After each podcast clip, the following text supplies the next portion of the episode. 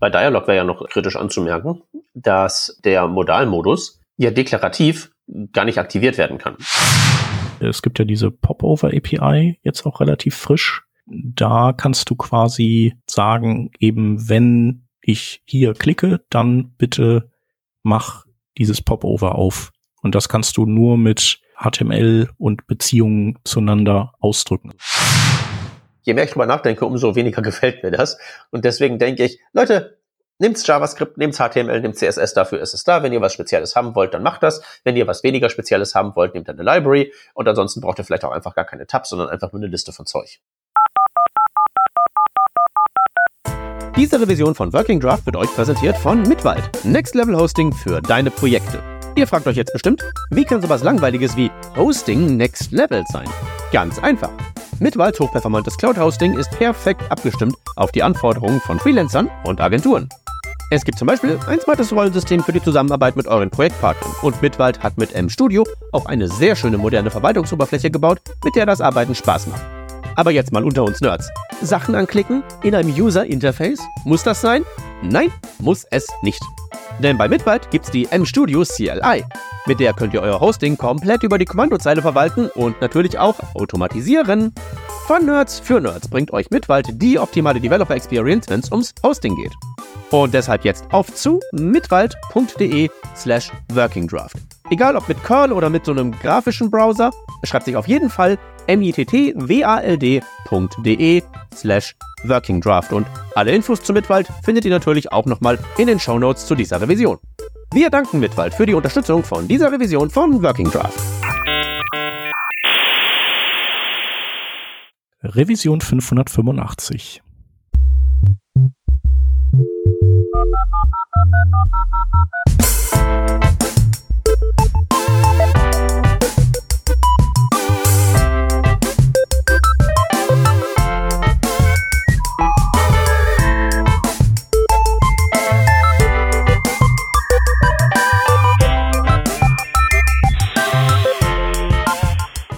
Heute sind wir nur zu zweit.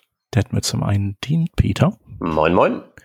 Und ich bin der Shep. Und ja, es ergibt sich, äh, dass dieses Jahr, äh, dass es dieses Jahr nicht nur ein State of JS und State of CSS Survey geben wird, sondern auch ein äh, ganz neu ein State of HTML Survey, äh, mit dessen Erstellung die Lea Veru beauftragt wurde. Und äh, das find, finden wir zum einen ziemlich cool, also ich zumindest, dass äh, HTML auch eine entsprechende Survey mal bekommt.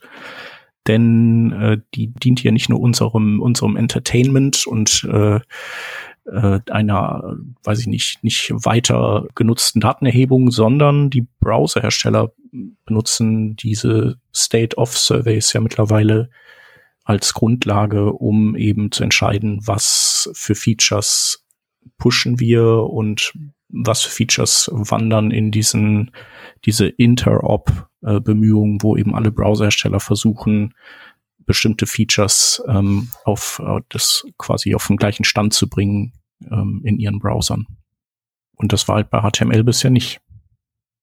Nee, aber wenn man sich da mal in diese GitHub-Diskussion einklingt, die jetzt hier die Quelle für unsere Revision ist, dann laufen da tatsächlich auch so einige Leute aus den Browserherstellern rum und äh, sagen so, diese jene Frage ist für uns besonders interessant. Also das ist definitiv relevant, dass äh, dahinterher nicht nur die Working Draft Revision zuzuhören, sondern auf jeden Fall da auch abzustimmen und mitzuteilen, was einen interessiert und was man schon verwendet und was nicht. Ja, ich weiß nicht, wann, wann die geplant ist, wann die fertig sein soll. Ähm, genau, aber ich denke mal, wer uns auf den verschiedenen sozialen Medien, wie auch immer sie heißen, folgt, wird es vielleicht dann auch mitbekommen weil wir das bestimmt auch äh, entweder über unseren Account, also Podcast-Account oder persönlich retweeten oder reposten oder retweeten werden. Reaxen sagt man, glaube ich, jetzt. Oder reaxen. genau, und wir haben äh, hier in diesem GitHub-Repo haben wir einfach gesagt, wir gucken da jetzt mal rein und sortieren nach Upvotes, also die verschiedenen Vorschläge, was, was da so äh, abgefragt werden soll in diesem Survey. Und da sind ein paar Sachen dabei, wo wir auch gesagt haben, okay, das, die haben jetzt keinen Neuigkeitswert oder da haben wir schon drüber gesprochen, die würden wir jetzt einfach überspringen, aber es sind halt eben auch einige Dinge, dabei, die äh, relativ neu sind oder wo wir noch nicht viel drüber gesprochen haben oder die wir vielleicht auch noch nicht mal kannten. Mhm. Und genau, würde ich sagen, können wir ja direkt mal das erste uns schnappen und das wäre das Dialogelement. Jawohl. Ein aufklappbares, ähm, nee, nicht aufklappbares Widget, aber tatsächlich so, dass äh, der typische Dialog, den man sonst per Window Alert macht, ähm, mit, ähm, ja, eben als HTML-Element. Man kann Formulare reinbasteln, man kann beliebigen Content reinbasteln und ähm, kümmert sich dann halt um so Krempel wie, dass es einen Hintergrund gibt, dass da der Z-Index ordentlich gemanagt wird und dass halt eben auch so Sachen wie Fokusmanagement und so zumindest innerhalb eines Browsers da einigermaßen gleich funktionieren, dass es da von Nutzerseite her auch weniger Überraschungen gibt. Mhm. Genau, also es sind ja viele Sachen, die da, die da sozusagen drin gekapselt sind. Ähm, ich glaube, du kannst das, äh, dieses Dialogelement wahlweise als, äh, als Modal oder eben auch nicht als Modal öffnen. Äh, mhm. Äh, da ist ja der Unterschied sozusagen, dass wenn du ein äh, Modal hast oder Modal, ähm, dass dann dein Fokus in diesem Element gecaptured wird und du nicht mehr quasi rauskommst, wenn du es nicht schließt. Und in der anderen Variante der Non-Modal-Version ähm, ist das eben nicht so. Und das hat natürlich auch Auswirkungen darauf, wie das als allgemein funktioniert, ob es jetzt wirklich über allem drüber liegt und halt tatsächlich auch mit seinem Background so ist oder ob das einfach ein HTML-Element ist, das da irgendwo im Flow drin ist. Ich glaube, das liegt schon immer über allem drüber, soweit ich weiß. Es ist nur quasi, ob das so ein Focus-Trapping macht oder eben nicht. Also hm. das ist, glaube ich, der Unterschied. Und was ja da auch neu eingeführt wurde, was äh, also in der Browser-Plattform ich glaube, ich, es gibt noch irgendein anderes äh, Element, das es auch nutzt, das mir gerade nicht einfällt, aber es gibt jetzt ja sowas wie diese, so eine Top-Layer. Und die kann man sich so ein bisschen vorstellen wie das, was in äh, Frameworks wie React früher unter dem Namen Portal lief. Also, dass du quasi so eine Stelle im DOM hast, die garantiert immer über allem anderen liegt. Mhm. Genau, also, weil das Problem ist, also es ist ja ein Trugschluss zu glauben, dass man mit hohen Z-Indexen sich immer aus, also quasi über alles andere drüber legen kann. Ja.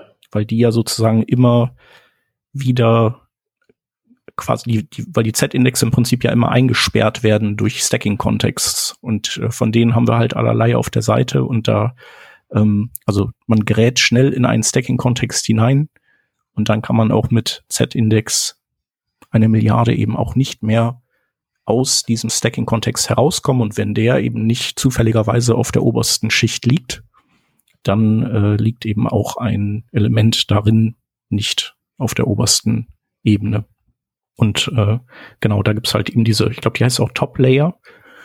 Und da drin öffnet sich eben dieses Dialogelement und das hat wiederum dann, glaube ich, den äh, Nebeneffekt, dass wenn du Custom Properties auf dein Root-Element definierst, sie da nicht hinein äh, vererbt werden. Also zumindest nicht in den, äh, zumindest nicht in den äh, Backdrop, der dann hinter dem äh, Model da liegt. Der ist, der ist tatsächlich nicht äh, ja Custom äh, Property Style war, das stimmt. Ja, ansonsten, tja, also aus, äh, ich denke mal so aus ähm, Accessibility-Gesichtspunkten ist ein super Feature, weil bisher so ein Dialogelement irgendwie vernünftig zu bauen war schon ziemlich schwierig. Auch eben dieses Focus-Trapping, dass man eben per Tab oder so nur innerhalb des sich des Dialogelements bewegen kann, aber nicht rauskommt. Das war schon nicht so ganz einfach. Ich würde das anders charakterisieren. Ich würde sagen, das ist auf jeden Fall sehr einfach, das zu bauen, aber sehr anspruchsvoll, das richtig zu bauen. Aber je nachdem, was dein Use Case ist, merkst du möglicherweise nicht, wenn du es richtig, wenn du es nicht richtig gebaut hast. Und dann hast du halt so eine halbgare Lösung da, die zwar irgendwie im aktuellen Beispiel ganz oben liegt und wo das mit dem Fokus auch kein Problem ist, obwohl du dann mhm. denkst, wunderbar, ich brauche mir keine Dependency irgendwie installieren mit dem Ding in fertig ausimplementiert, ich habe es ja selber hinbekommen. Und dann bist du in deiner eigenen Implementierung irgendwann gefangen, bevor du merkst, dass du da eine ganze Menge Dinge berücksichtigen musst, an die du zuerst nicht gedacht hast, weil sie halt eben nicht offensichtliche Sachen sind wie das Focus Management, die Accessibility und so weiter. Mhm. Ja, wobei ich äh, finde, also ich persönlich finde, wenn man das äh, so bauen wollte, also ich meine, worauf du Bezug nimmst, ist sozusagen, worauf, äh, also dass es augenscheinlich einfach ist, sowas zu bauen. Scheinbar. Ja, okay. Genau. Weil ähm, das kommt hier auch später vor, aber vielleicht ist es ein guter Moment, auch ähm, das Inert-Attribut zu erwähnen. Das ist ja auch relativ neu. Ich glaube, dass die, die kamen so im Gleichschritt, die, die zwei Features in die Browser. Wenn du das Inert-Attribut auf irgendwas setzt, dann schaltest du quasi jegliche Interaktivität mit diesen, also mit dem Element und seinen ganzen Kind-Elementen aus. Das heißt also, du kannst da nicht mehr reintabben und nicht mehr, nichts mehr fokussieren und so, auch mit der Maus nicht. Aber was ich halt bei dem Inert-Attribut doof finde, weil man könnte ja sagen, ah cool, ich könnte mir sowas ähnliches wie ein Dialog auch mit dem Inert-Attribut bauen, indem ich einfach zum Beispiel auf den Body ein Inert setze und auf dieses Element, was äh, dann eben Focus trappen soll, da mache ich dann Inert wieder false, so dass das eben alles, was da drin ist, durchaus fokussierbar ist, so ein bisschen wie bei der CSS Visibility, da kannst du ja quasi auch äh, Hidden setzen und darin irgendein Element wieder auf Visible und das funktioniert. Mhm. Ähm, aber leider ist Inert nicht so konzipiert. Also es ist kein, äh, du kannst es nicht auf irgendwie False setzen, um dann innerhalb einer Inert Area das wieder aufzuheben. Und das finde ich schon ein bisschen schwierig. Also du kannst, du musst quasi dann dein nicht inertes Overlay parallel zu vielleicht einem inerten ja, Wrapper um deinen restlichen Content packen. Sonst äh, klappt das einfach nicht. Hm. Ja, also wenn man sich jetzt wirklich anschaut, wie das Nerd-Attribut spezifiziert ist, da steht ja buchstäblich drin, äh, wenn ein Nerd, dann äh, ignoriert der Browser das betroffene Element. Also wenn das sozusagen wirklich die, ähm, ja, die Konzeption ist, dann ist es halt relativ schwierig zu sagen, du ignorierst dieses Element. Aber um halt eben dann Kindelemente daraus wieder rauszunehmen, muss man es ja nicht ignorieren. Ja, aber bei Visibility funktioniert das ja auch. Und rein vom Bauen her finde ich, würde sich das eben anbieten, wenn es nicht so wäre, weil wir einfach eine Baumstruktur haben und in der Regel ist ja dann bei solchen äh, Overlays immer der Wunsch, hey, alles andere soll nicht mehr interagierbar sein, außer das, was im Overlay drin ist. Und das kannst du eben mit dem Inert-Attribut dann nicht ausdrücken. Hm. Das, das, ist halt irgendwie ein bisschen ungünstig und schade. Ja. Hätte man vernünftiger konzipieren können. Ja. ja. Aber hey, nochmal ganz kurz der Schwenk zurück zum Dialog-Element. Ich meine, wo du jetzt gerade schon bei der Kritik an HTML-Elementen und Attributen sind, die schon da sind. Bei Dialog wäre ja noch äh, kritisch anzumerken, dass ähm, der Modalmodus ja deklarativ gar nicht aktiviert werden kann. Also mhm. den, da kann man eine Methode drauf auf, aufrufen, entweder Show für Zeig an oder Show Modal für Zeig halt eben in dem vorhin besprochenen Modalmodus an. Aber da gibt's kein Attribut für. Kannst du denn einen Dialog überhaupt öffnen ohne JavaScript? Äh, es hat ein äh, Open-Attribut. Das kannst du einfach per HTML setzen. Ach so, okay. Ja, okay. Klar. Das ist hier quasi unser nächster Punkt. Die, es gibt ja diese Popover API jetzt auch relativ frisch. Mhm. Bei der haben sie es noch besser gelöst, weil da kannst du quasi sogar sagen, eben wenn ich hier klicke, dann bitte mach dieses Popover auf. Und das kannst du nur mit in, also mit HTML und Beziehungen zueinander ausdrücken. Also dann eben ähnlich wie, wie du eine Beziehung zwischen Label und Input ausdrücken kannst. Genau, das, das fände ich halt richtig cool, weil das Open-Attribut musst du ja dann auch von Anfang an setzen, dann ist halt dieses Dialogelement offen, aber so ein Weg, das quasi per Knopfdruck dann öffnen zu lassen, nur deklarativ per HTML, das geht ja auch nicht.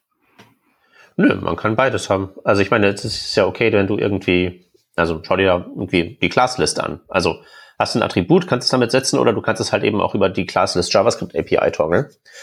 Und bei so Sachen, wo es letztlich einfach ein Zustandsswitch ist zwischen ist jetzt da oder ist nicht da oder ist jetzt in diesem Modus oder in jenem Modus, ist, wenn du mich fragst, ähm, die, die, die allen, all diese Varianten geben, weil es halt eben all diese Use Cases gibt von halt irgendwie, ich mache das mit so einem jQuery-artigen äh, mhm. Ansatz mhm. auf oder ich mache halt irgendwie React, das alles deklarativ oder ich render das vom Server schon so raus oder oder. Mhm. Ja, das stimmt, aber du kannst halt nicht, also wenn du jetzt sagst, ich möchte nur deklarativ irgendwie ausdrücken, dass wenn man auf diesen Knopf drückt, dass dann ein Dialog aufgeht. Also Ja. wenn du das, das kannst du ja nicht. Also entweder er muss von Anfang an per Open-Attribut eben offen sein, wenn er, und wenn er das nicht ist, dann kannst du ihn auch nicht nur mit Dingen, die du ins HTML schreibst, öffnen lassen. Nee, da brauchen wir den HTMX für. Genau, und das geht halt mit der Popover äh, oder mit dem Popover, tja, API heißt es.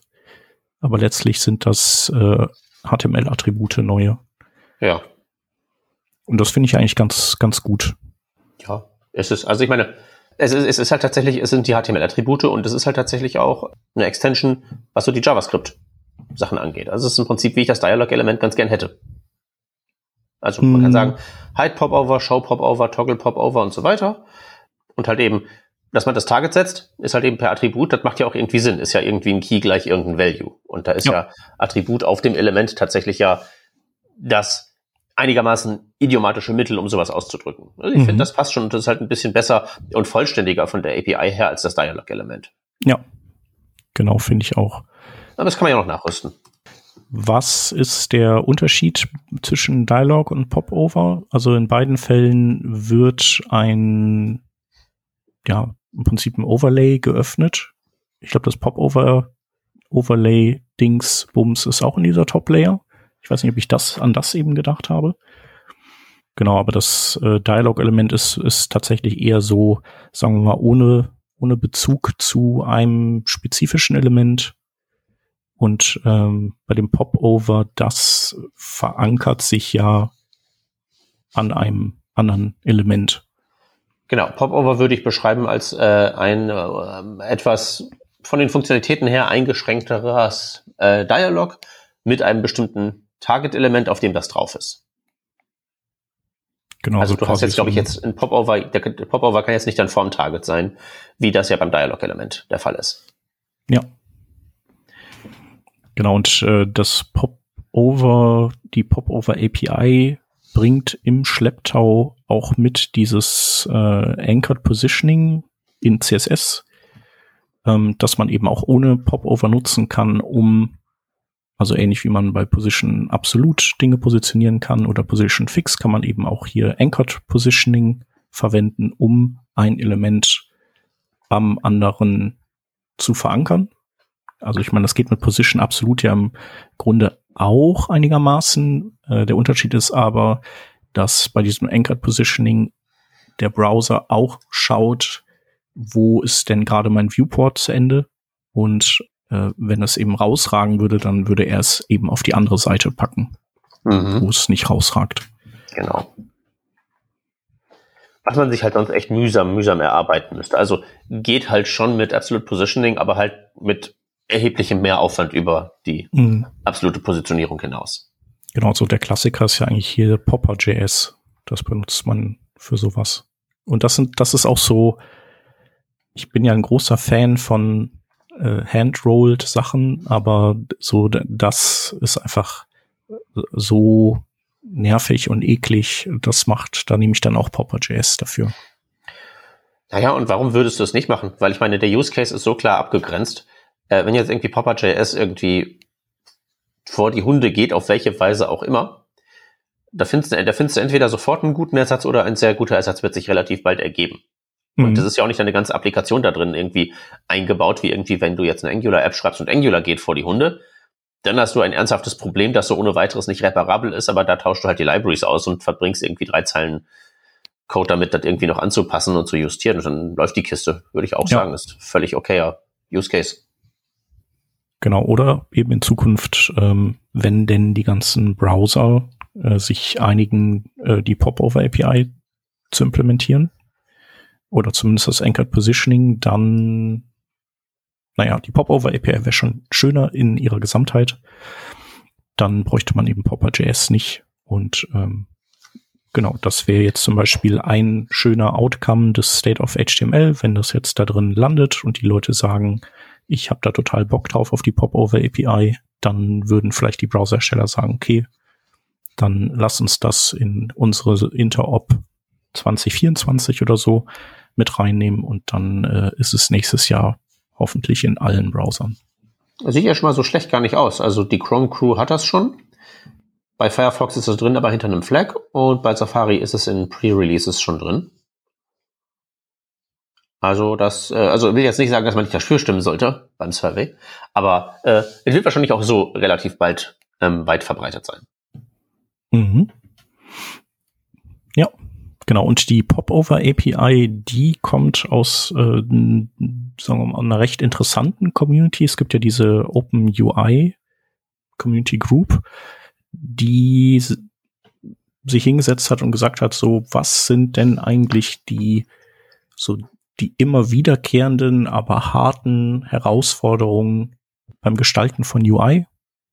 Also der Klassiker ist, ich möchte ein Select stylen, aber das sind mhm. eben noch ein paar andere Dinge und ähm, genau, Popovers bauen ist, ist eins davon. Und äh, ich glaube auch so im Verlauf dieser Aufnahme werden wir immer wieder auf Dinge kommen, die eben aus dieser Open UI Gruppe gekommen ist.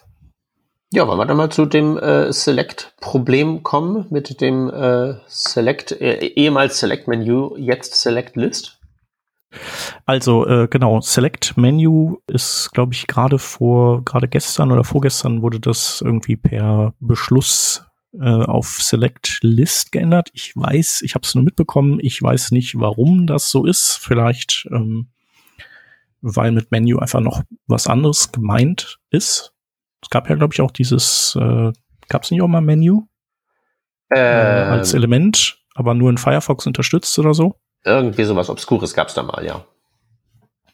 Genau. Ja, ich glaube Select ähm, Menu oder Select List, ähm, da sind die meisten wahrscheinlich schon drüber gestolpert, ist letztlich eine neue Konzeption von Dropdowns, äh, die eben zum Ziel haben, dass sie gestaltbar sind, aber dass man eben auch so Dinge bauen kann, wie äh, vielleicht äh, Searchable Selects und also so all die ganzen Use Cases abbilden kann, für die man bisher irgendwelche Libraries benutzt hat. Also eine, die mir einfällt, die man früher viel benutzt hat, ist Select 2, die noch äh, jQuery gestützt war. Also du kannst im Prinzip auch dann in dieses äh, Dropdown kannst du beliebiges HTML stecken. Ob das immer Sinn macht, ob man das tun sollte, ist die ist die Frage. Aber es geht und es wird eben auch darauf geachtet, dass äh, Accessibility Dinge weiterhin funktionieren und eben in dieses Teil eingebacken sind. Ja. Eine richtige Spezifikation dafür sehe ich jetzt noch nicht. Also dieses, äh, was wir da von OpenUI jetzt haben, ist ja wirklich mehr so eine Art High-Level-Explainer. Das taugt, glaube ich, hinterher wirklich sehr gut für Copy-Paste nach MDN mit so Beispielen und Zeug. Aber ähm, ich bin da ja mal wirklich sehr gespannt, wie das am Ende tatsächlich hinhaut, weil das ist, glaube ich, schon eine relativ, eine relativ extrem knifflige Angelegenheit, das zu machen. Weil du hast halt so Sachen wie äh, interaktive Elemente in interaktiven Elementen drin. Also dein Select, was searchable ist, oder dein Dropdown-Item, wo dann halt irgendwie noch Unterelemente anzuklicken sind. Das ist ja inhärent schon mal ziemlich hakelig, das muss irgendwie gestaltbar sein, aber da sollen die Leute sich auch nicht irgendwie in Schwierigkeiten bauen äh, können. Und das Problem ist halt eben, ähm, das hatten wir mal vor ewig langen Zeiten bei so Diskussionen über sortierbare Tabellen, glaube ich, wo ich halt so ein bisschen skeptisch bin, ob das so wirklich ohne weiteres möglich sein wird, eine Lösung zu finden in HTML, die tatsächlich alle Use Cases von allen Nutzern von HTML irgendwie abdeckt oder wirklich so diese 80%-Schwelle, die vielleicht so ein Dialog oder so ein Popover erreicht, da wirklich abdeckt. Und ich bin mir nicht sicher, ob man das wirklich so gut hinkriegt, dass man das am Ende im Standard hat und 80% von allen nutzen das, äh, versus wir haben irgendwie so eine, so eine Katastrophe wie irgendwie ein Input-Type-Date, was irgendwie ja auf dem Papier sehr gut aussieht, aber in der Realität halt so viele Spezialitäten und Sonderanpassungen jeweils immer braucht, dass es vielleicht besser gewesen wäre, das einfach sein zu lassen und zu sagen, das ist out of scope, nehmt halt weiter eure Diffs, das geht ja bisher auch? Naja, die, ich, vielleicht muss man die Frage stellen, ähm, also vielleicht muss man weniger die Frage stellen, ob das, was man damit baut, dann äh, perfekt ist, sondern einfach nur ist es ist es ein Fortschritt gegenüber dem, wie es halt heutzutage oft gelöst wird. Und da glaube ich, dass es schon der Fall ist. Ähm, Moment, würde ich nicht sagen, dass das stimmt, weil äh, mhm. nur Fortschritt reicht nicht, weil du wirst es ja nie wieder los. Also das muss halt tatsächlich, wenn du jetzt ein neues Element einführst, ja schon irgendwie sitzen, weil sonst, wie gesagt, Input Type Date. Mhm. Ja?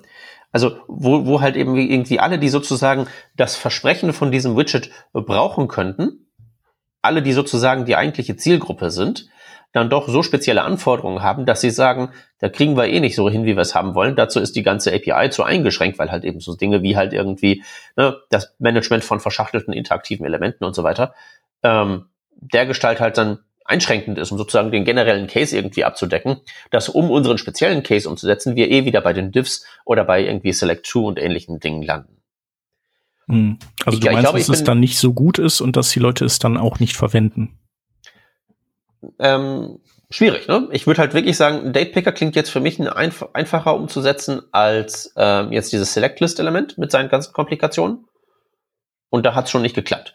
Und ich glaube, mhm. bei HTML tendiere ich echt so ein bisschen so zum äh, Minimalisten, weil das ist halt wirklich so der Layer, an dem kommt halt wirklich keiner vorbei. Egal wie viel React man baut, am Ende ist es HTML. Da kommt man nicht dran vorbei und das muss halt wirklich irgendwie, wenn man da was einbaut und man es nicht wieder loswerden kann, der Gestalt sein, dass es wirklich unmittelbar nützlich ist. Und das kann ja gerne irgendwelche Trade-offs haben und Nachteile. Ne? In Earth Attribut ist irgendwie jetzt nicht für jeden Use Case das Richtige, aber ich glaube, so alles in allem ist es schon auf eine Art und Weise so nützlich, dass viele das verwenden werden. Und bei Selectlist, wie gesagt, sehe ich halt so ein bisschen das Problem einer überschaubaren Zielgruppe mit sehr speziellen Anfertigungen, die vielleicht dann doch eher besser damit bedient sind, die Dinge von Hand nachzubauen oder irgendeine Library zu verwenden. Ich finde, nicht für jeden Use Case muss es ein HTML-Element geben, will ich damit sagen. Ja. Nee, also wird es auch nicht geben. Also während, ich glaube, damals hattest du ja auch als Beispiel, ähm, glaube ich, äh, Tabs und äh, Tabs waren das, genau, darüber haben wir geredet. Genau, und da ging es aber ja auch vor allem darum, wie, also, dass, dass wenn es solche Elemente gibt, müssen auch so, also müssen auch Smartphones eine Idee haben, wie sie sowas abbilden können. Und nee. vielleicht ist das bei den Tabs. Nicht Smartphones alle Geräte, die jemals kommen werden. Ja, ja, genau. Aber Smartphones sind ja schon so ein, so ein erster konkreter Fall, wo, also man kennt das ja, wenn man so Tab-Container baut. Und was ist denn, wie funktioniert das denn da, wenn irgendwie die, die Tabs äh, mehr sind als Platz ist? Bricht das dann um oder stellt ein Smartphone das vielleicht irgendwie direkt anders dar? So ähnlich wie, ein, äh, wie native Selects ja dann auch irgendwie anders funktionieren. Genau. Naja, und vor allen Dingen, du hast halt letztlich äh, so unterschiedliche Dinge, die dich in dieses Problem reinführen können. Also, ne, hast auf dem Smartphone in der horizontalen zu wenig Platz. Was machst du? Naja, das dürfte halt darauf ankommen, auch wodurch der wenige Platz zustande kommt. Also hast du jetzt viele Tabs oder hast du zwei Tabs, in denen extrem viel drinsteht? Weißt du, dass es irgendwie höchstens drei Tabs werden können aufgrund deines Use Cases, da musst du damit rechnen, dass es 300 werden. Das daran entscheidet sich halt eben, ob du dann umbrichst oder die Dinge auf so ein Icon minimierst, wie bei einem angepinnten Tab im Browser, oder ob du daraus dann irgendwelche um 90 Grad gedrehten Tabs machst, die du an die linke Seite klatscht oder, oder, oder. Und das können alles je nach Use Case vernünftige Lösungen sein. Aber weil das alles vernünftige Lösungen sein können, müsste ja ein theoretisches HTML-Element, das das alles berücksichtigen muss, das alles implementieren. Und dann fängt es halt, glaube ich, an, richtig hakelig zu werden. Weil du hast ja letztlich auch irgendwelche Schriften, die du von links nach rechts, von rechts nach links oder von oben nach unten liest. Und wie machst du das dann mit den Tabs? Dann musst du halt so ähnlich wie bei Flexbox und Grid Layout eine eigene Sprache entwickeln für da läuft's lang, da läuft's lang. Oder ich meine, du könntest sie natürlich auch adaptieren, aber dann musst du irgendwie HTML und CSS im Gleichschritt da entwickeln lassen. Und je mehr ich drüber nachdenke, umso weniger gefällt mir das. Und deswegen denke ich, Leute, Nehmt's JavaScript, nehmt's HTML, nehmt CSS, dafür ist es da. Wenn ihr was Spezielles haben wollt, dann macht das. Wenn ihr was weniger Spezielles haben wollt, nehmt dann eine Library. Und ansonsten braucht ihr vielleicht auch einfach gar keine Tabs, sondern einfach nur eine Liste von Zeug. Ja. Da sagst du Wahres. Wenn wir jetzt eh schon in dieser Open UI Gruppe sind, dann ähm, lass uns doch noch schnell äh, Breadcrumb erwähnen. Das oh ja. ja. Ganz wichtig. Genau, das kommt auch von denen glaube, da der Antrieb ist, dass, dass sie das ähm, auf den Tisch gebracht haben, ist letztlich eigentlich nur das, dass die, wenn man die per Hand zusammenbaut, die Leute das nicht korrekt auszeichnen. Mit entsprechenden Accessibility-Attributen, äh, also mit äh, kein, keinen an, angemessenen Role, kein äh, Area, äh, Current draufsetzen auf das aktuell ähm, aktive Element. Ich glaube, dass Äh, das Moment, wahrscheinlich Moment. daher rührt, oder? Und dass man das einfach kapselt in ein Äh, Breadcrumb-Element. Nee, äh, also äh, ja, das mag die Intention sein, aber warum, warum nehmen die Leute nicht das Nav-Element? Also das ist ja das, was im Grunde dann hier im Vorschlag, glaube ich, unten drunter schlummert. Weiß ich nicht. Also ich nehme das Nav-Element und setze dann noch ein ARIA-Label drauf. Bei dem ähm, aktuellen Element, da nehme ich dann in der Regel, verlinke ich das nicht mehr in der Mhm. Breadcrumb, sondern setze eben nur ein ARIA Current Page drauf. Genau. Und damit machst du ja sozusagen wirklich alles, was für eine vernünftige Breadcrumb-Navigation getan werden muss. Ne, möglicherweise ist die sogar einigermaßen benutzbar, wenn das ARIA Current da nicht drauf ist, weil es ist halt die Breadcrumb-Navigation, es ist ja ein Pattern, das erkennt man dann ja wieder und weiß das zu benutzen. Deswegen scheint mir das mehr so eine Art zu sein, irgendwie so, die Leute benutzen das Nav-Element nicht, also geben wir ihnen das Nav-Element mit einem anderen Namen nochmal und hoffen, dass es dann diesmal funktioniert. Irgendwo hat doch der Einstein mal was über Wahnsinn gesagt, oder? Wenn man einfach immer wieder das Gleiche probiert und dann auf Mhm. ein anderes Ergebnis hofft, ist das vielleicht nicht so clever? Vielleicht, ja. Also, Also ich zweifle da echt hart dran. Vor allen Dingen Breadcrumb-Navigation ist ja auch so ein so ein arg spezifisches Navigationspattern, das ja auch nur in einer Welt der breiten Bildschirme Sinn ergibt und wo ich halt immer sofort an Web 2.0 Farbverläufe denke. Ich habe so ein Ding schon länger nicht mehr benutzt. mh, Das scheint mir also wirklich, wirklich so eine Art äh, Media-Type äh, TV zu sein. Was echt. Ja, nee, meistens ist der, der Grund, warum die eingebaut werden, zumindest aus meiner Erfahrung, äh, dass äh, SEO das gerne hätte. Aha. Ähm, genau. Also das war bisher eigentlich immer der Grund, warum ich Breadcrumbs eingebaut habe. Ich, Ähm. ich, finde halt bei so bei irgendwie komplizierten, tief verschachtelten Sachen ist das ja zur Navigation sicherlich auch nicht schlecht. Weißt du, du liest irgendwie so die, die ECMAScript-Spezifikation und du hast dann diesen Table of Contents an der Seite und dann bricht der unter, aber weil der Table of Contents halt dann 70 Unterpunkte hat, ist das nicht unbedingt zur Orientierung hilfreich, weil du halt irgendwie beim genug Scrollen nur 10 Punkte nach oben, 10 Punkte nach unten siehst. Aber wenn du jetzt irgendwie sowas hättest wie, ich bin hier, unter Kapitel hier, unter Kapitel da, unter Kapitel dort, das wird ja auch außerhalb von SEO noch, noch Sinn machen. Das Mhm. gebe ich ja. Aber das sind halt super spezielle Use Cases, die lassen sich halt mit Bordmitteln auch super umsetzen. Und SEO ist ja auch so eine schöne Sache. Herrscht nicht Konsens darüber, dass diese ganze Suchmaschinengeschichte eh für einen Arsch ist und dass alles demnächst von, von AI erledigt wird? Da muss man da ja auch eh nichts für optimieren mehr. Vielleicht, genau. Aber meine, noch, ich- noch herrscht dieser Konsens äh, nicht. Und Ich meine das ähm, auch nur, ich meine das tatsächlich nur halbtrollisch. Also es reicht ja schon, äh, äh, SEO will das heißt ja im Prinzip, irgendwer, der was zu sagen hat, will das. Im Wesentlichen. hm, ja, vielleicht, ja. Ne? Und das, das, das, das ist ja auch tatsächlich keine, keine irgendwie Naturkonstante. Dass, dass es irgendjemanden gibt, der was zu sagen hat, der genau das will. Also das in ein HTML-Element zu gießen, halte ich halt wirklich für ziemlich knifflig. Mhm. Nimm's Nav-Element. Packt noch ein ARIA Current drauf, so wie der Chef das gesagt hat, und dann ist super. Das, Ja. Gegen das Ding würde ich tatsächlich aktiv gegen votieren, weil das sorgt halt nur für Verwirrung, weil du hast ja schon beim Nav-Element diese ganze Diskussion. Hm, Mhm. ja, was zählt denn als Navigation? Ja, guck in die Spezifikation, Major Blocks of Navigation. Hm, ist das jetzt noch eine Breadcrumb-Navigation oder ist es eine andere? Weil ich benutze halt irgendwie nicht da so diese Pfeilchenstruktur, oder man liest es halt in die andere Richtung, bla Kicks. Mhm. Das macht's ja alles wirklich nicht besser. Ja. Hinfort. wohl. Ähm, ich tendiere übrigens dazu, in äh, Navs äh, gar keine Listen mehr einzubauen. Äh, ich mache das, wenn ich so ein strukturierendes Element halt noch brauche. Also halt, kannst halt Links reinpacken und irgendwie mit Grid und Flexbox kannst du die ja bequem stylen Mhm. und dann.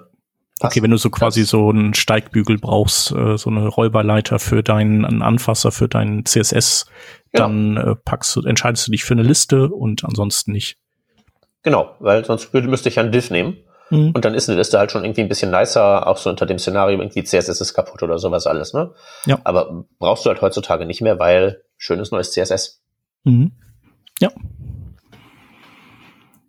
So, dann könnten wir jetzt, äh, wenn du magst, mal kurz auf Lazy Loading zu sprechen kommen. Sehr gerne. Das ist ja an sich auch nichts äh, Neues mehr. Also äh, man kann per Loading gleich Lazy auf Bildern und iFrames und sonst aber nix. ähm, sagen, dass etwas eben erst geladen werden soll, wenn es nah genug am Viewport dran ist. Mhm. Ähm, ist ganz cool.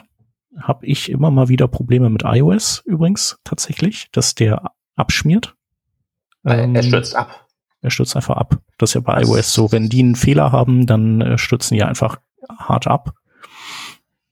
Sodass ich im aktuellen Projekt tatsächlich ähm, immer noch alles in, äh, in äh, No-Scripts kapsle und dann per Intersection Observer die Bilder dann aus dem No-Script herausziehe, wenn sie nah genug dran sind. Also nur wegen iOS. Oh. Ähm, genau, aber vielleicht ist es auch, das ist halt so eine E-Commerce-Seite, wo ganz viel Bilder äh, auf so einer Übersichtsseite zu sehen sind und vielleicht ist es dann auch erst ab einer gewissen Menge Bilder, dass iOS dann abkackt. Okay, okay, das ist eine Erklärung, aber keine Entschuldigung, weil du solltest einem Webbrowser Webseiten vorsetzen mhm. sollen und dann soll der das irgendwie verarbeiten, wenn er die Bilder nicht anzeigen kann. Ja. Dann zeigt er die Bilder nicht an, aber abstürzen ist ziemlich inakzeptabel. Mhm.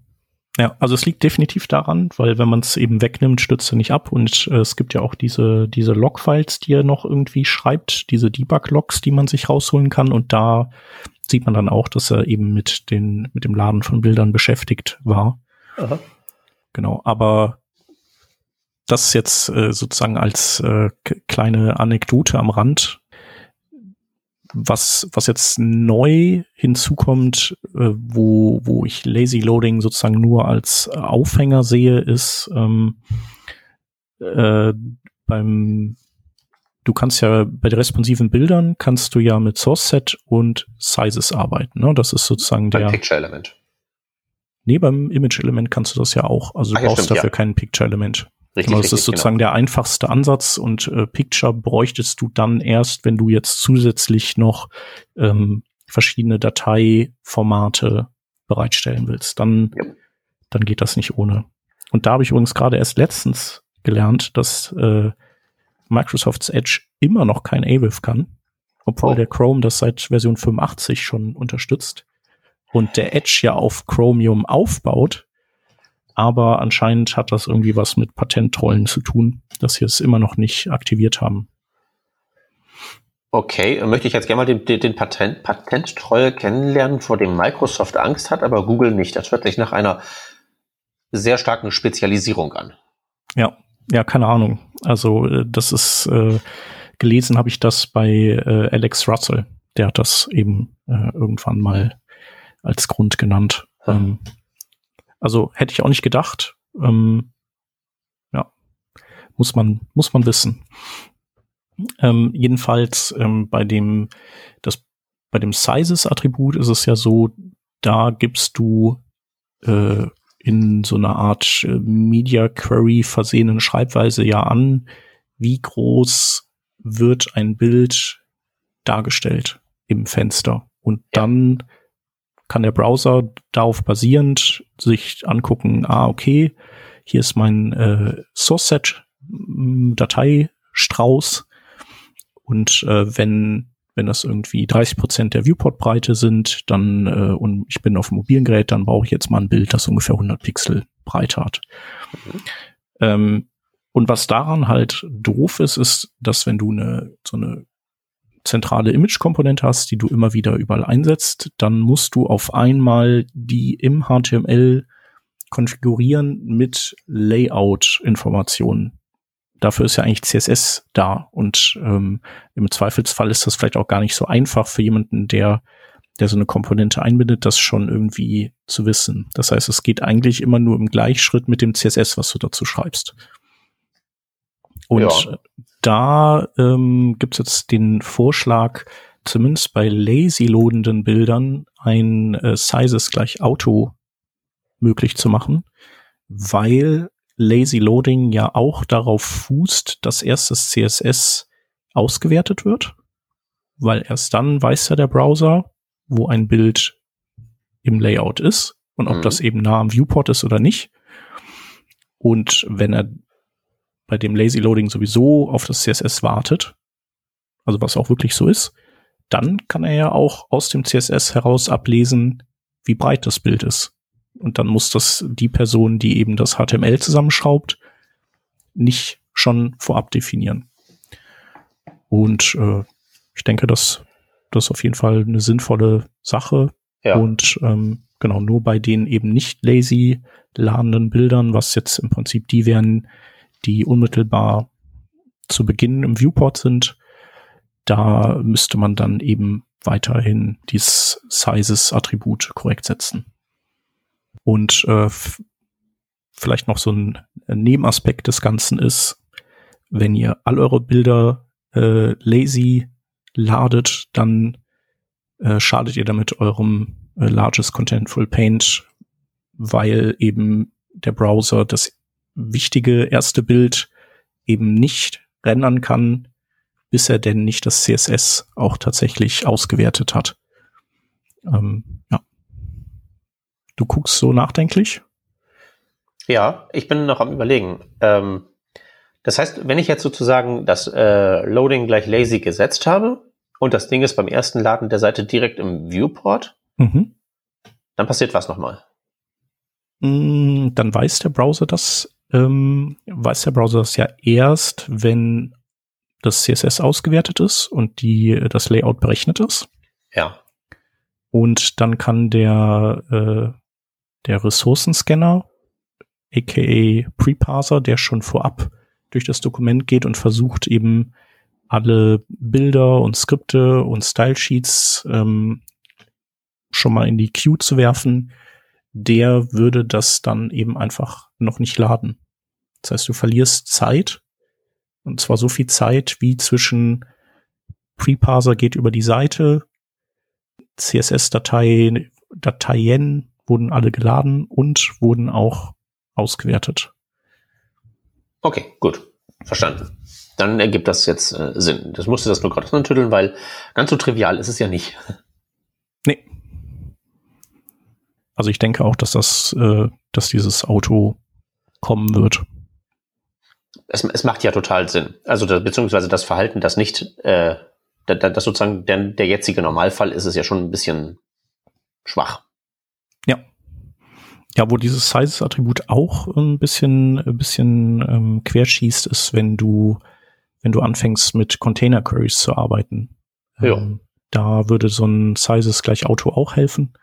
Bei Container Queries, du, du kannst ja ein Sizes-Attribut sozusagen nicht ausdrücken in Container Queries. Und ja. ähm, da bin ich mal gespannt, was, äh, ob da noch Lösungen kommen und wenn ja, welche. Ja, es ist ein bisschen unglücklich, dass diese Syntax sowohl Sourceset als auch Size so eine Ad-Hoc DSL ist für halt den spezifischen Use Case dieser spezifischen Attribute auf diesem einen Element. Ja.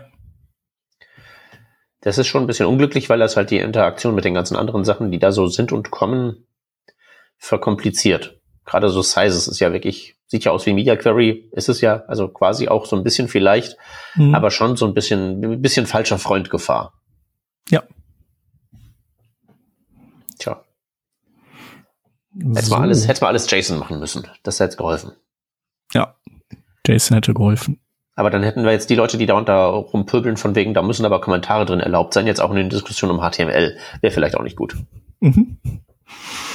Ich gucke jetzt gerade durch die Liste durch, was wir uns als nächstes schnappen. Also hier sind auch so Sachen drin wie Inline-SVG. Ähm, die finde ich jetzt irgendwie nicht so oder ist ja nicht so spannend. Picture-Element. Weiß ich nicht, ob man da jetzt irgendwie noch drüber reden muss.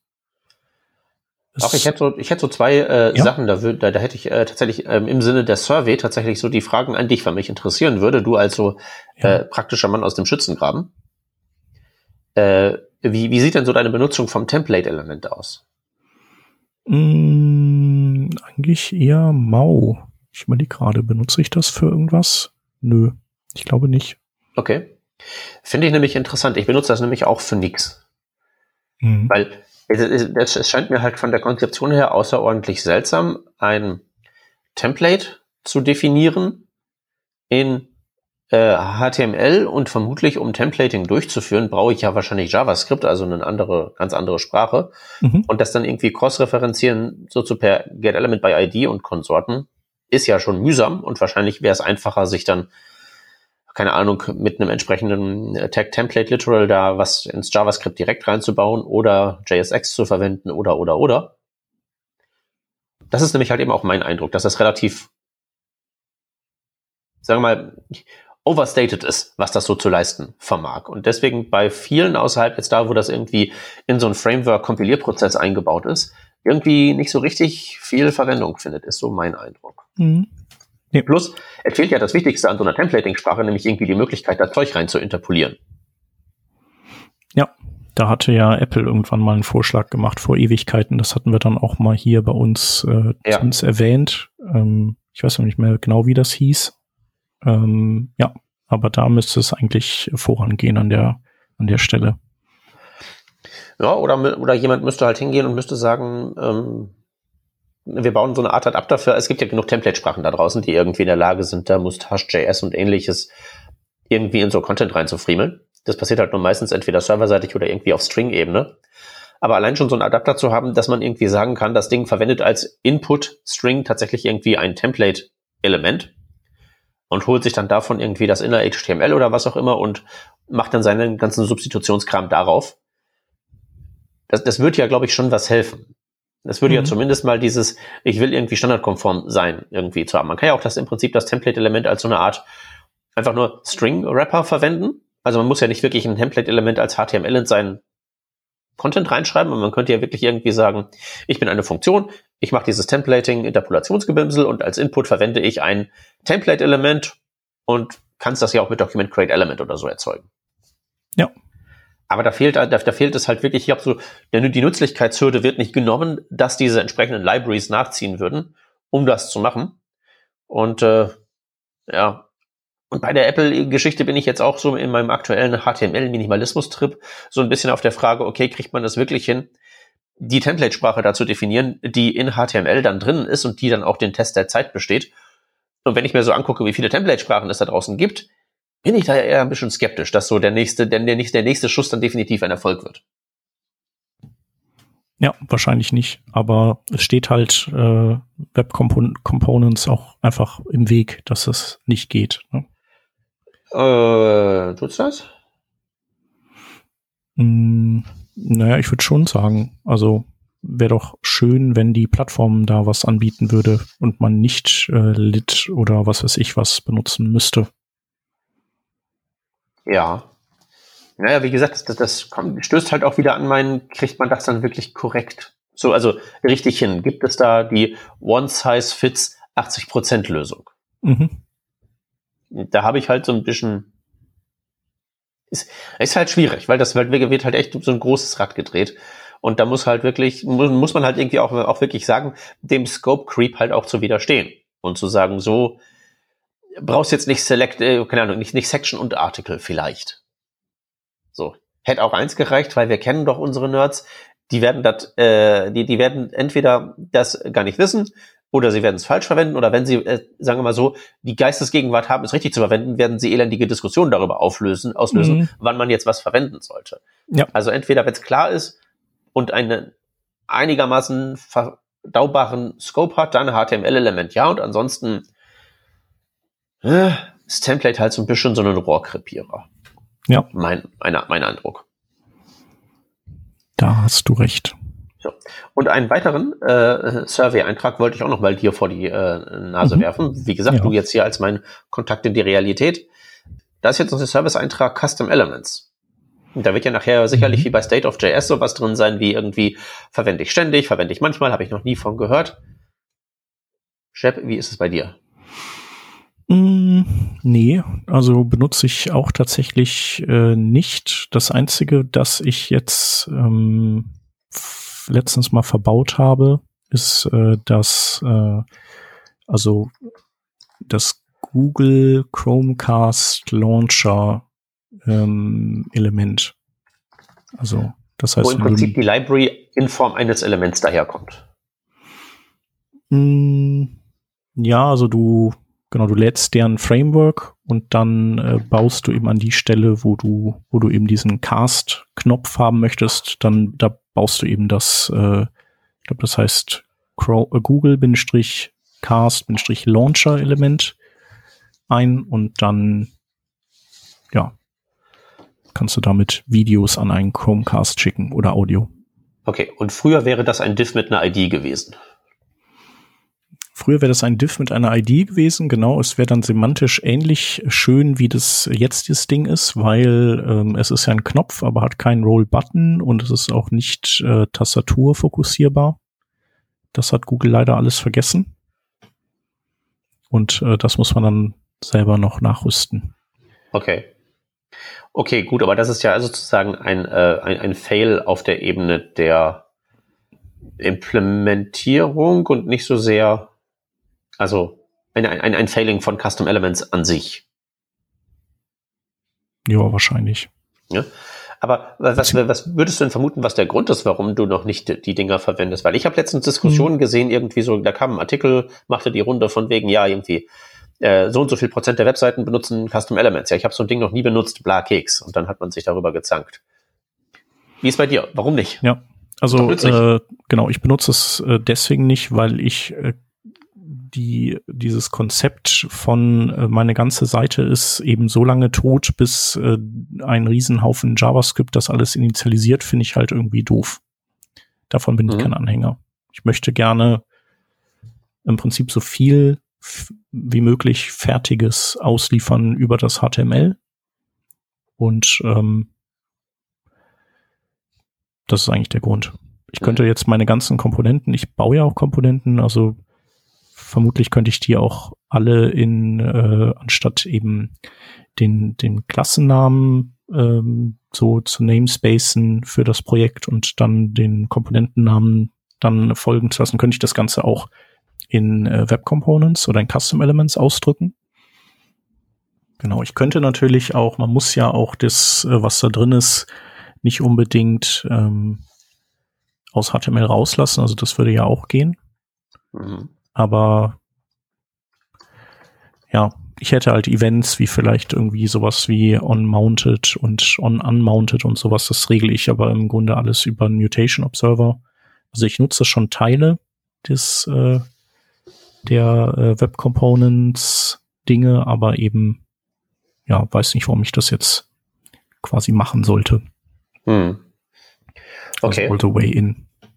Hm. Also ich denke, das hat ja, wenn du das jetzt so beschreibst, es soll ja möglichst ohne großartige JavaScript-Initialisierung, die nicht strikt nötig ist, daherkommen. Hat ja wahrscheinlich auch dann was mit der Art von Projekt zu tun, an der du arbeitest, weil du ja von einer Welt ausgehst, in der überhaupt jetzt so ein Server, der fertiges Markup ausliefert, eine nennenswerte Rolle spielt. Genau. Also ich glaube, ich würde mh, hm, wahrscheinlich würde ich Web Components benutzen in einem Kontext, wo ich eine äh, Komponentenbibliothek bauen müsste, die von relativ vielen Konsumenten genutzt wird. Also verschiedenen. Da ja. würde ich, glaube ich, also da würde ich dann äh, den Weg einschlagen oder zumindest den, den erforschen. Vielleicht ist es ja auch ein, äh, trotz alledem dann nicht der richtige Weg. Das äh, weiß man nicht. Aber wenn ich eben eine Komponentenbibliothek habe, die möglichst wiederverwendbar sein soll, dann finde ich eben diese Ansätze, hey, dann schreibe ich eben ein HTML und CSS und JavaScript dafür und dann muss jedes Mal irgendwer hingehen und das portieren nach React nach Angular, nach was weiß ich was oder vielleicht auch serverseitig in eine serverseitige Sprache. Ähm, hm. Das finde ich dann irgendwie nicht so attraktiv. Aber denke, was du dafür tun müsstest.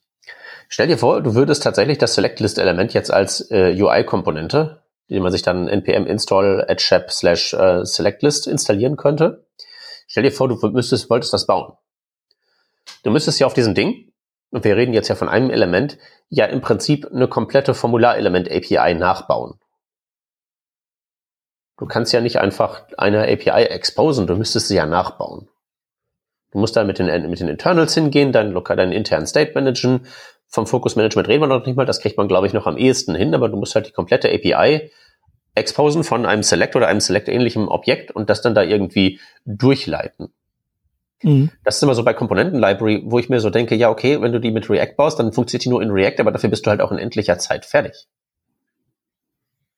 Ja, also das wäre halt so ein Fall, wo ich, äh, wo ich jetzt nicht ausschließen möchte, dass, äh, dass ich dann irgendwie sage, so nee, dafür nicht. Oder vielleicht äh, wäre die Lösung in dem Fall dann, dass die Inputs nicht einzeln wären, sondern ähm, ich ein Custom-Formulargerät hätte, das, äh, das ich dann konfiguriere, dass es unter anderem so ein so einen stylebaren Select hat oder sowas. Hm. Also was, was, was bei mir nämlich letztens mal äh, so aufgefallen ist, was den Web Components wirklich fehlt und was für viele Use Cases echt nützlich wäre, ist nämlich was, also beim Select-List-Element könnte ich es halt noch irgendwie so nachvollziehen, dass man sich die Aufgabe macht, weil dann kriegt man wirklich ein neues nützliches Widget hin und das leistet dann was, was vorher nicht ging und das funktioniert überall und das ist irgendwie ziemlich gut. Aber viele Komponenten in echten Projekten sind ja auch so Dinge wie, ich brauche ein Select und das ist irgendwie ein bisschen vorkonfiguriert. Da gibt's halt nur die drei Options drin. Und das hat immer diese CSS-Klasse, damit diejenigen, die es nachher irgendwo reindroppen, nicht eben den Inhalt managen müssen und die Klasse managen müssen und sowas alles. Und das ist so ein Use Case, den können die Web Components gar nicht. Ja. ja. Weil die Möglichkeit, die einzige Weg, internes DOM auszudrücken, ist Shadow DOM. Das ist per Definition isoliert.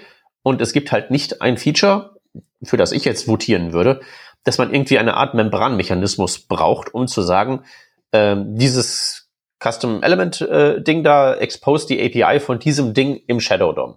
Mhm. Dass so gewisse Sachen wie Event Listener und so vielleicht einfach durchgetunnelt werden. Das wie ist das mit, äh, mit offenem Shadow DOM? Es gibt ja Closed und Open. Wäre das äh, eine Möglichkeit, auch wenn man dann vielleicht die, äh, den Schutz vor äh, Style Leaking verliert? Nee, der Schutz vor Style Leaking ist dann ja gegeben. Open heißt ja bloß, dass auf dem Element die Property Shadow Root von außen accessible ist. Ah, okay. Ja. Das würde halt eben nicht helfen, weil dann könnte zwar jemand von außen im Prinzip durch die Shadow Root Elementgrenze durchgreifen und sagen, im Shadow Root mache ich einen Query Selector auf das Select Element und hänge dann Event Listener drauf. Mhm. Aber dann muss, muss ja sozusagen die Benutzerseite, die das, diesen Schritt macht, aware sein, dass das Ding Shadow DOM als Implementierungsdetail hat. Und das wollen wir ja nicht. Wir wollen ja sagen, hey, verwende hier äh, Project-Select. Das hat alles vorkonfiguriert, du musst darüber nicht nachdenken, das ist ein Select-Element. Aber es kann keins sein. Äh, und äh, ja, und wenn es keins ist und man es aussehen lassen möchte wie eins, gibt es dafür keinen Mechanismus, keine Membran oder sowas. Mhm. Ja, ich glaube, Formularelemente sind ja ähm, sind ja ein, ein großes Dauerthema, so was mit Web Components echt schwierig ist und äh, generell auch so Beziehungen ausdrücken, wie zum Beispiel Label zu Input oder gibt ja auch andere Dinge, die man, äh, die man sozusagen per Beziehung ausdrücken kann. Und wenn eben diese Beziehung äh, über die Grenzen gehen müsste, über die äh, Custom Element Grenze, dann äh, klappt das ja schon wieder nicht mehr. Ach, doch schon. Kannst auch in die Klasse einen Static-Block reinbauen. Äh, dann, hast, dann kannst du da ja ihr sozusagen an das Initialisieren der Klasse irgendwelche Nebenwirkungen hängen. Also du willst irgendwie jetzt die Kommunikation haben zwischen einem Label und irgendwie einem Ding mit einer ID, also so per per per, per Vorattribut oder sowas. Mhm, genau. Da kannst du ja theoretisch einfach so eine, eine, im Prinzip eine JavaScript-Umgehungsstraße aufmachen. Also es sind, die Klasse wird, wird, wird initialisiert, entweder von dem äh, Target oder von dem, das das anzielt. Und das macht halt dann einfach so äh, ein JavaScript-Nebenstraße auf, indem das halt irgendwie einen globalen Event-Bus initialisiert und dann ping-pongen die darüber ihre Kommunikation und keiner kriegt das mit. Genau, aber äh, so aus Accessibility-Gründen, also das würde das ja nicht lösen, oder? Ah, das kannst du doch mit irgendwelchen Internals, wo du Area vorkonfigurierst, möglicherweise hinkriegen. Mhm. Ja. Es ist halt äh, ja, du kannst ein ARIA-Label dann draufsetzen, das den gleichen Inhalt trägt wie eben das, was äh, das Label, das eben außerhalb liegt, selber auch hat. Genau, dein Custom For Attribut ist sozusagen eine Fassade für einerseits die Area Mechanik, die unten drunter liegt und deine JavaScript Umgehungsstraße, um die tatsächliche Interaktion mit dem Fokussieren und Gedöns möglich zu machen, andererseits. Mhm. Da geht halt eben schon. Das ist halt alles nicht trivial. Nee deswegen also wahrscheinlich, also mein Weg wäre wahrscheinlich ein, einfach nur ein Custom Form Element zu haben und, äh, und das eben zu konfigurieren mit den Inputs, die es haben soll. Äh, und so dass das alles dann zusammen in dem einen Ding lebt. Okay, das heißt du, dass der Baustein, mit dem dann deine Mitarbeiter arbeiten, ist nicht das Select-Element, also irgendwie, das ist ja meistens, kommt das ja in Form von so einer Row da, dass man irgendwie sagen kann, es gibt das Label, dann diesen Input-Typ, bla Keks und das packe ich in so ein Ding mhm. rein, dann wird's formatiert und alles ist gut. Sondern dein Abstraktionslevel wäre das Formelement? Wahrscheinlich. Oh. Äh, also ein Hot Take. Bin ich ja mal gespannt, ob da nicht dann irgendwie so die, die Vielzahl der Änderungen am Formular dann äh, das ja, vielleicht echt. Also, aber vielleicht, äh, also ich meine, ich glaube, unter unseren Hörerinnen und Hörern sind bestimmt einige, die die mit Web Components arbeiten oder gearbeitet haben oder sich äh, die Zähne ausgebissen haben oder Lösungen für diese Dinge gefunden haben. Erzählt uns doch mal, wie ihr das in der Praxis dann macht. Oder ob Web Components für euch eigentlich auch eher ähm, ja nix sind. Spannender fände ich, was fehlt. Oder was wollt ihr machen und woran scheitert ihr? Weil das mhm. sind ja genau die Dinge, die in dem Survey da am Ende rauskommen sollten. Das und das und das fehlt. Weil man ist halt immer Kind seiner Zeit, Kind von dem Gedankengebäude, in dem man da unterwegs ist. Und unter der Prämisse wurden halt auch Web Components entwickelt, dass man irgendwie so Sachen wie Style Scoping überhaupt haben will. Das ist ja sowieso auch schon mal eine Annahme, wo ich jetzt irgendwie sagen möchte, ist das so? Weil ich meine, irgendwie muss man ja auch das CSS in seine Komponente dann reinkriegen und vielleicht will man ja irgendwie so gewisse Basics, wie die jetzt über Dinge, die mit CSS-Variablen konfigurierbar sind, hinausgehen, irgendwo einheitlich haben, wie kriegt man CSS in die Web-Component rein? Mhm. Also klar, ich kann ja überall da Link-Tags reinbauen, die erst alle reinrümpeln, aber dann ist ja mein Shadow DOM total aufgeblasen. Weiß Gott, was das für die Performance macht. Keine Ahnung, Chef, das musst du mir sagen. Äh, oder man baut sich halt irgendwie ein Build-Tool, das dann halt das CSS da einfach rein inlined, was sehr, sehr bequem ist, aber garantiert auch nicht gut ist, weil dann ist ja jede Komponente ausgestattet mit irgendwie einem erheblichen Batzen CSS. Kann man das irgendwie filtern? Ja, okay, ist aufwendig. Ne, ne, ne. Also mich interessiert mehr so, wo scheitert es überall noch und wie kriegt man das irgendwie hin? Wie gesagt, mhm. diese Membran-Idee, die ich da jetzt gerade vorhin ausgebreitet habe, ist nur die jüngste, auf die ich gekommen bin, was man da eigentlich haben müsste, um halt einfach so dieses diese, diese, diese Leichtigkeit von, ich hau mal eben eine React-Komponente raus, worüber man ja da gar nicht nachdenkt, weil es halt so einfach ist, weil es nur ein Vorkonfigurieren von HTML ist. Das muss man ja auch irgendwie mit irgendwas abbilden. Und mit einer Klasse, wo ich irgendwie 1000 Properties definieren muss, macht man das definitiv nicht. Ja. Das, da gebe ich dir recht. So. Und wenn wir jetzt nicht mal ein Select-Element, wir zwei, äh, hier, Shep und, Shep und ich hinkriegen in der Kürze der Zeit, da würde ich halt auch an so Sachen wie so Select List ein großes Fragezeichen hängen. An das Tab-Interface ein großes Fragezeichen hängen, weil das alles so irre kompliziert ist, dann auch noch so hinzukriegen, dass es wirklich für alle nützlich ist. Ich kriege ja nicht mal Select-Element hin, das für mich nützlich ist per Web Component. Ja, wir gucken mal, wie sich das ähm, weiterentwickelt. Ähm, ich weiß gar nicht, das Select äh, Menu, Select äh, List, haben wir da gesagt, äh, es ist nur, du hast gesagt, Chrome wäre das nur, ne? Richtig? Ich hatte, glaube ich, bei MDN gesehen, dass das in Chrome ist. Mhm. Äh, Moment, Select. Ja, ich finde, das ist ja immer so ein Indikator, äh, wie kompliziert Dinge sind. Also du hast ja gesagt, die Popover API, die gäbe es ja auch in Safari im Technology Preview und in Firefox hinter Flags. Das ist ja dann so ein bisschen so ein Indikator dafür, dass so es keine großen Probleme irgendwie konzeptioneller Natur gibt. Mhm. Ja, einerseits das, andererseits ähm, kann ich mir einfach vorstellen, dass ja gerade bei Popover, wo du ja auch gesagt hast, da gibt's ja die sozusagen CSS-Features, die das Backend darstellen, die gibt's ja konzeptionell auch schon, dass sozusagen das Umwandeln des Ganzen in ein HTML-User-Interface jetzt nicht so der große Sprung ist dass man irgendwie sagt, ah, okay, wir machen hier irgendwie Constraints drauf und mit dem CSS-Mechanismus, den wir schon ausspezifiziert haben, wo wir schon über die ganzen Interaktionen und Probleme und Stacking-Kontexte und so weiter nachgedacht haben, das nehmen wir einfach und adaptieren das und bauen dann ein bisschen HTML-UI drumherum. Das ist, glaube ich, eine andere Geschichte, als zu sagen, wir definieren jetzt das Select-Element neu und zwar so, dass es für alle funktioniert. Ja. Das halte ich für die wesentlich größere Geschichte und ich suche jetzt ja noch irgendwie, weil ich meine, wenn sie das bei Chrome implementieren, haben sie ja normalerweise auch irgendwen, der das in so eine Art Spezifikationstext gießt. Aber den finde ich hier gerade nirgendwo. Äh, Customizable Select Element, bla Keks, ja, ich finde halt das Spezifikationsdokument nicht. Weil mhm. irgendwie so der Explainer da von OpenUI, der liest sich gut, das ist ein super MDN-Artikel. Wie funktioniert das wirklich? Ja. So, was, was kann ich da an interaktiven Elemente, in diese interaktiven Elemente reinbauen, damit es schwierig wird? Kann ich in das Option-Äquivalent da einen Link reinbauen? Kann ich in das Option-Element da ein Formular-Äquivalent reinbauen? Was was wenn ich Select-Lists und Select-Lists habe? Das, das ja. hätte ich halt gerne mal irgendwo ausspezifiziert, bevor ich da jetzt irgendwie sage, oh, das ist irgendwie easy. Spontan hört sich das für mich sehr, sehr kompliziert an. Also angeblich ist es ja ein Editors Draft zumindest. Ähm, puh, aber wie das jetzt, äh, wo, wo dieser, wo der sein soll oder ob das wirklich nur dieser Explainer ist. Äh, genau, auf GitHub haben sie was. Dam die Dam. Naja. Nicht so wichtig. Naja, finde ich schon, weil im Moment finde ich halt bloß so Dinge so, das wollen wir erreichen. Ja, super. Ich würde auch gern zum Mars fliegen. Wie machen wir das jetzt konkret? Mhm. Und solange ich da nicht irgendwie die Spezifikation oder die Rakete sehe, bin ich da erstmal so auf dem, im, im Zweiflercamp. Ja, zu Recht.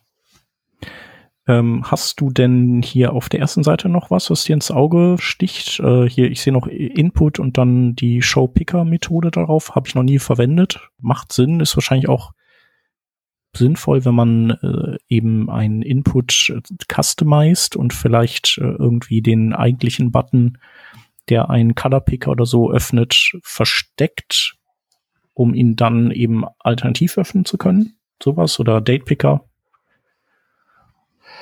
äh, ja, solche Geschichten habe ich jetzt auch noch nicht verwendet. Ähm, was haben wir da?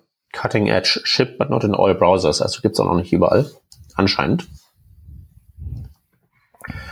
Ja. Genau, dann gibt's halt hier so. noch das Portal-Element. Das gibt's ja auch schon relativ lange, seit 2020 oder so. Ich glaube, das wurde mal äh, schnell zusammengetackert für irgendein Google I.O. oder sowas, damit man was zu erzählen hat. Also manchmal merkt man das ja, dass die irgendwie so äh, ganz schnell noch Dinge erfinden, um die dann so, äh, so, so ein bisschen so ein Show-Off machen zu können. Ich glaube, Portal war auch sowas. Ich würde vor allem nochmal, Chat, du hast jetzt ja gerade gesagt, das gibt's schon sehr lange. Nochmal mit dir jetzt den, den, ganz großen philosophischen Wurf wagen und so. Äh, das fragen, Konzept oder die Idee. Du? Aha, was wir unter Existenz verstehen, ne? Also, weil das ist ja. wieder so ein, ja, man, man müsste, man müsste mal zum Mars fliegen.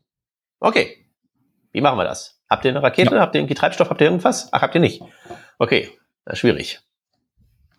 Genau, Portal ist ja eigentlich äh, so vielleicht so der das, was man damals versucht hat, was aber heutzutage die View Transition API übernimmt im Endeffekt. Das heißt, man kann in einem iFrame die nächste Seite laden oder in einem Portal in dem Fall. Das ist im Prinzip wie ein iFrame und dann kann man dieses Portal sozusagen zur Hauptseite promoten. Genau. Und das kann man eben animieren. Das oder die, die View Transitions da den überwiegenden Teil von ganz gut abfrühstücken. Genau, aber ich glaube, die sind, also damit dürfte das Thema auch durch sein mit den Portals.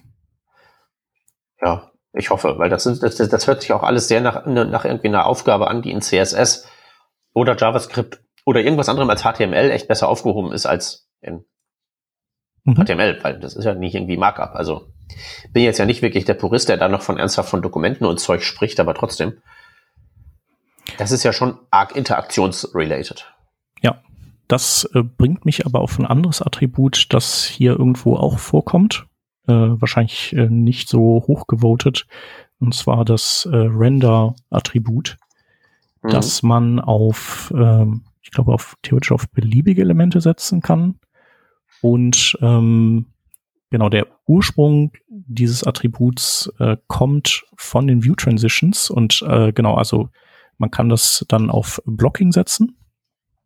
Ja. Das heißt also, dass der Browser eben erst anfängt zu rendern, wenn er dieses Element geladen hat.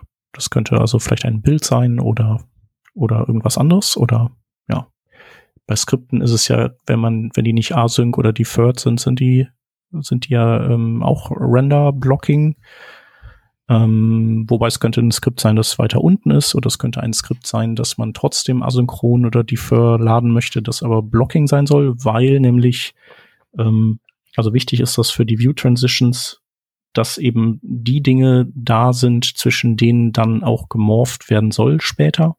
Und das kann man eben sicherstellen, zum Beispiel bei einem Bild, indem man da sagt, äh, Render Blocking. Und dann würde eine View Transition auch erst äh, anfangen zu transitionieren, wenn eben diese ganzen Render Blocking markierten Sachen dann auch da sind. Mhm. Also eigentlich eher eher was, was man nicht haben möchte und ähm, vielleicht so einer der großen Nachteile von View Transitions, obwohl die an sich ja schon ziemlich cool sind. Aber ähm, das wäre dann wiederum was, wo das so ein bisschen äh, gegen die Natur von Rendering läuft. Ja, beziehungsweise das ist ja, was du gerade ja erklärt hast, ist ja mehr oder minder einfach nur ein standardisierter Workaround eigentlich. Mhm. Hm. Genau. Ansonsten äh, View Transitions, äh, hast du mit denen schon rumhantiert? Bestimmt, oder?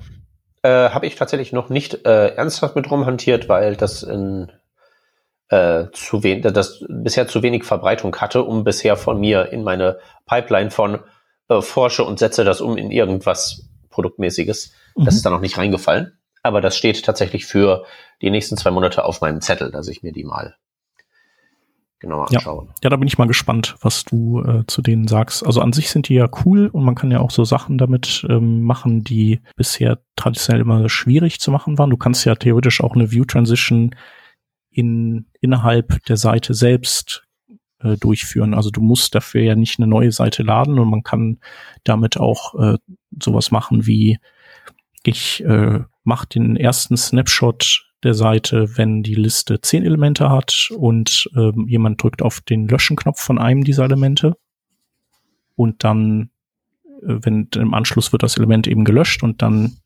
aktiviert sich die Transition und dann hast du eben das, also dann, dann rutscht die Liste eben weich zusammen und äh, das Element wird nicht einfach so quasi weggenommen und äh, inst, also und sofort ist die Liste eben kürzer. So, das sieht ja, ja immer ein bisschen doof aus.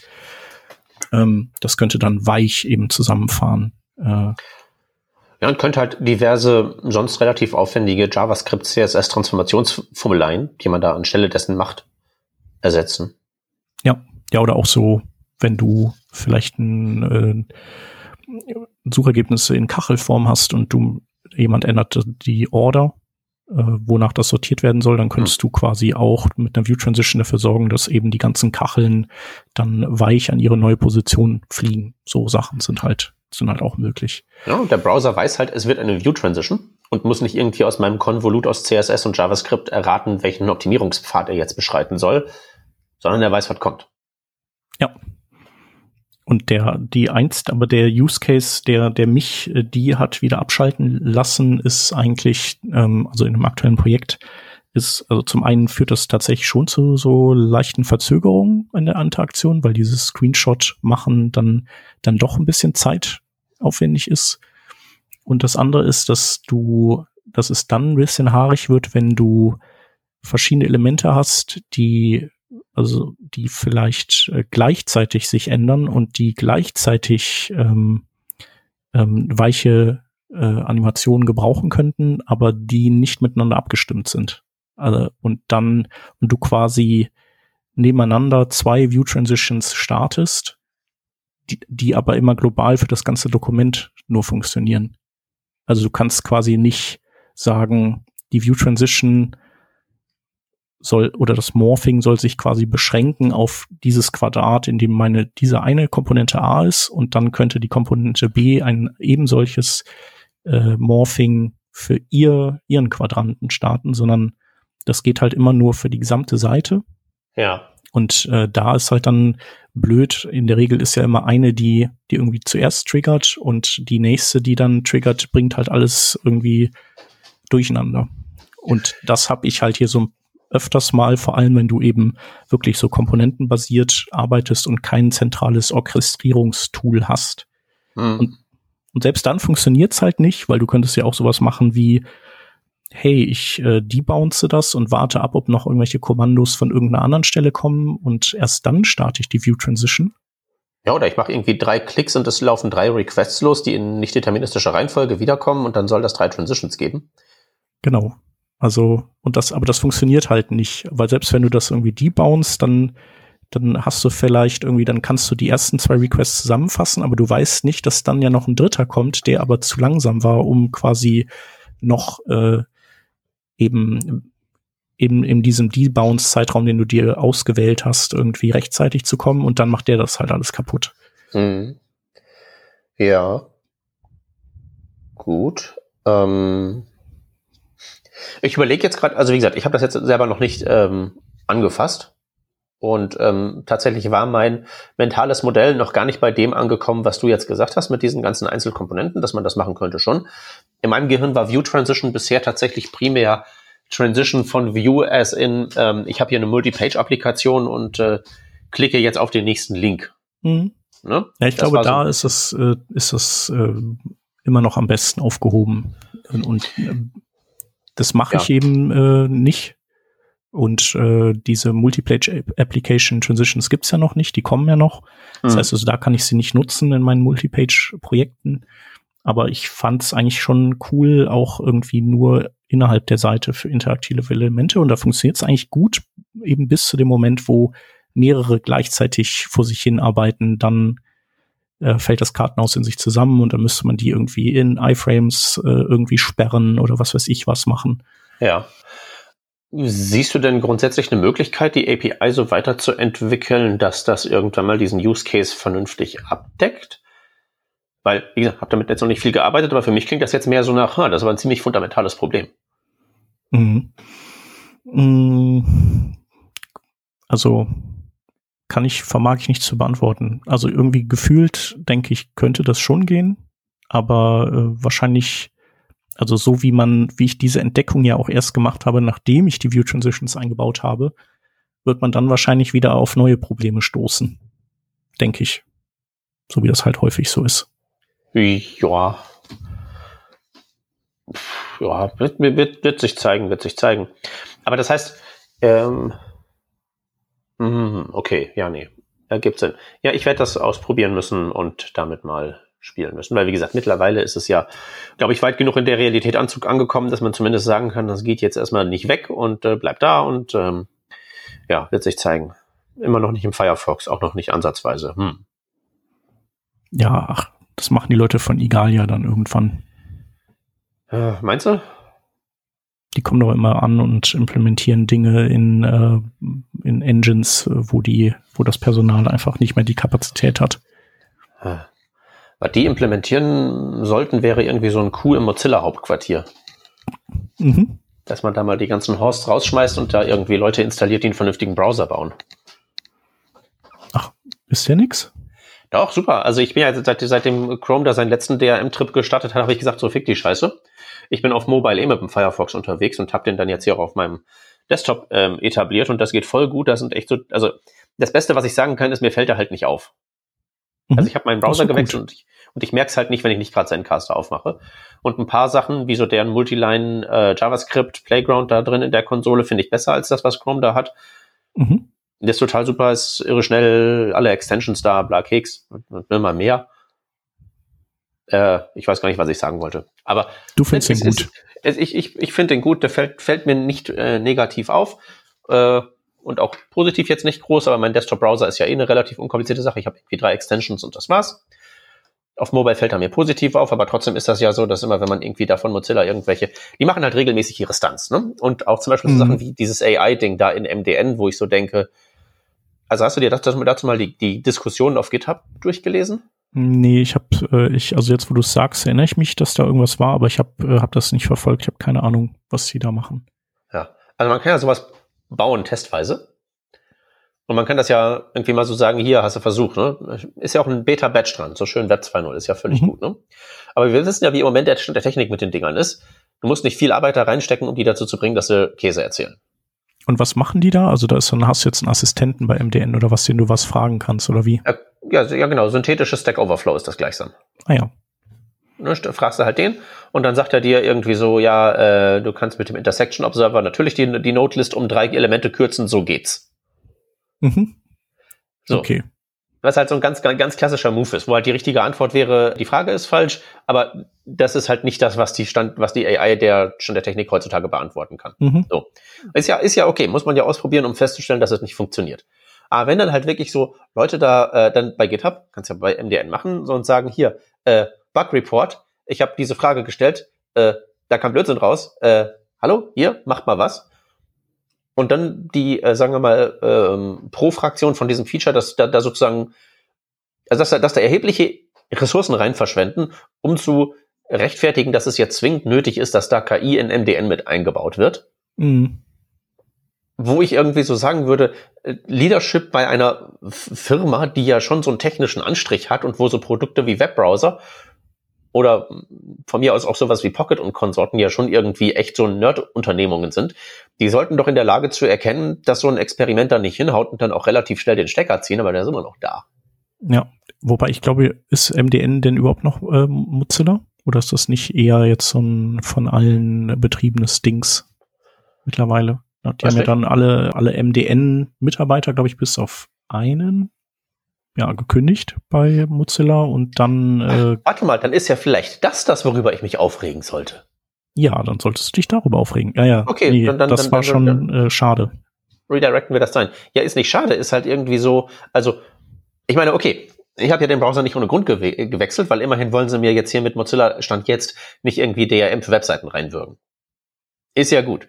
Aber trotzdem ist ja laut Mission Statement Mozilla schon zu einem, hö an einen höheren Standard zu binden, als jetzt irgendwie so eine ganz normale Firma, wie halt irgendwie Microsoft, wie halt ein Google. Also ja. da darf man irgendwie mehr erwarten. Und wenn dann halt irgendwie zwar objektiv mehr geliefert wird als jetzt von der Konkurrenz, aber die an ihrem eigenen Anspruch scheitern, dann müssen sie trotzdem auf den Deckel kriegen. Zu Recht. So, deswegen benutze ich den Browser und schimpfe, aber ich meins gut. Ja. Ja, dann. Also wir haben jetzt schon über eine Stunde aufgenommen und äh, du hast Termine die Frage an dich wäre, hast du Lust, äh, noch mal ein paar zwei zu machen, wo wir uns noch die verbleibenden Sachen angucken? Weil wir sind jetzt, also so ein paar sehe ich noch, die ganz äh, nett wären. Mhm. Also nicht im Sinne von äh, hier, wie du immer nett dann definierst, sondern besprechenswert. Genau. Nee, das machen wir auf jeden Fall. Wir machen auf jeden Fall einen Teil zwei, weil äh, ich habe auf jeden Fall hier schon mal sehr viel mitgenommen. Die Shownotes werden endlos lang und werden viele, viele Links enthalten. Cool. Ja, das lassen wir uns nicht entgehen. Dann machen wir das. Und ich freue mich drauf und äh, genau, wir bedanken uns fürs äh, Zuhören. Hoffen, dass die äh, der Teil 2 nicht allzu lange auf sich warten lässt. Und äh, ich bedanke mich auch bei dir für den äh, tollen Austausch. Ich bedanke mich bei dir. Ich habe wieder viel mitgenommen. Dann bis zum nächsten Mal. Macht's bis gut. Bis dann. Tschüssi. Tschüss.